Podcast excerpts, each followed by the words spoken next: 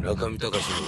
の FM 芸術道場。ということで、えー中野ブロードウェイの地下駐車場から、日脇先輩がアルファードを買って、新宿の方に行こうということで、今、あの、ナビゲーターに汗をかきながら打ち込んでると。京王プラザホテルと。そういう状況ですけども、もうリアクションできないぐらい汗が滴ってますね、日脇さんはね。テンパりまくっちゃってすいません。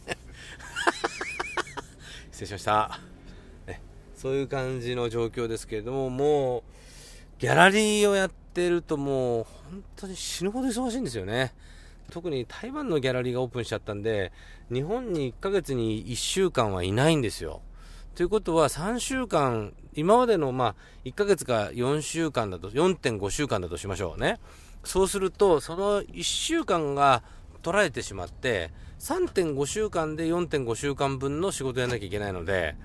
最近の忙しさはちょっともう、自分がこういう売れっ子漫画家みたいな環境になるとは思ってなかったぐらいの忙しさ。だからだんだんこの放送を続聞いてる人はまた言ってるよと思うかもしれませんけど、言ってみればもうドラゴンボールの強敵のインフラ状態みたいなもんですよ、今、状況としては。次から次へと強敵のまた強敵が出てきてしまって、それをこう、僕ね、一回死んで天使の輪で戦うわけいかないんで、あの、生きてるままでやってるんで、もう辛くてしょうがないんですけれども、まあ、加えてカレーというね、現実がひたひたと私の身の回りに押し寄せてきており、大変ですよね。この前までは、あの、この放送でも男性ホルモンを飲んでるなんだろうって言ってましたけど、なんかそれも体調が悪くなってしまって、今飲んでません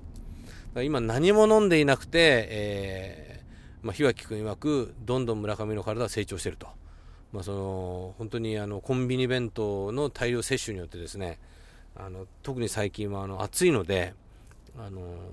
食べるものが偏ってしまってですね、えー、コンビニにある冷やし中華、あれと、えー、なんていうんですか、あの、ラクトアイスがこうチューブ状になってチューチュー吸うやつ。あとは、セブンイレブンに売ってる AKB48 のパッケージのゼリー。これを大量摂取してるんですよ、今。もう朝昼晩朝昼晩とこれを食ってるので、ちょっと今すごいですね。あの、ということで、全然カオスラウンジ個展とは関係ない締めになりましたけれども、えー今私の目の前には舘ひろしの、えーなんか、えービールの宣伝、できた。キリンビール、本格辛口。あれ、舘ひろしだよね、あれ。舘ひろし、石原軍団って言っても今わかんないかな、みんなね。わかりますか、日脇さん、石原軍団。あ、わかる。ちなみに、あのーこの放送で言ったかもしれませんけど、日脇さんは婚約されました。で、あのー一応婚約指輪は、ハリーウィストンでご購入されたという。ハリーウィストンでご購入されたという。ね。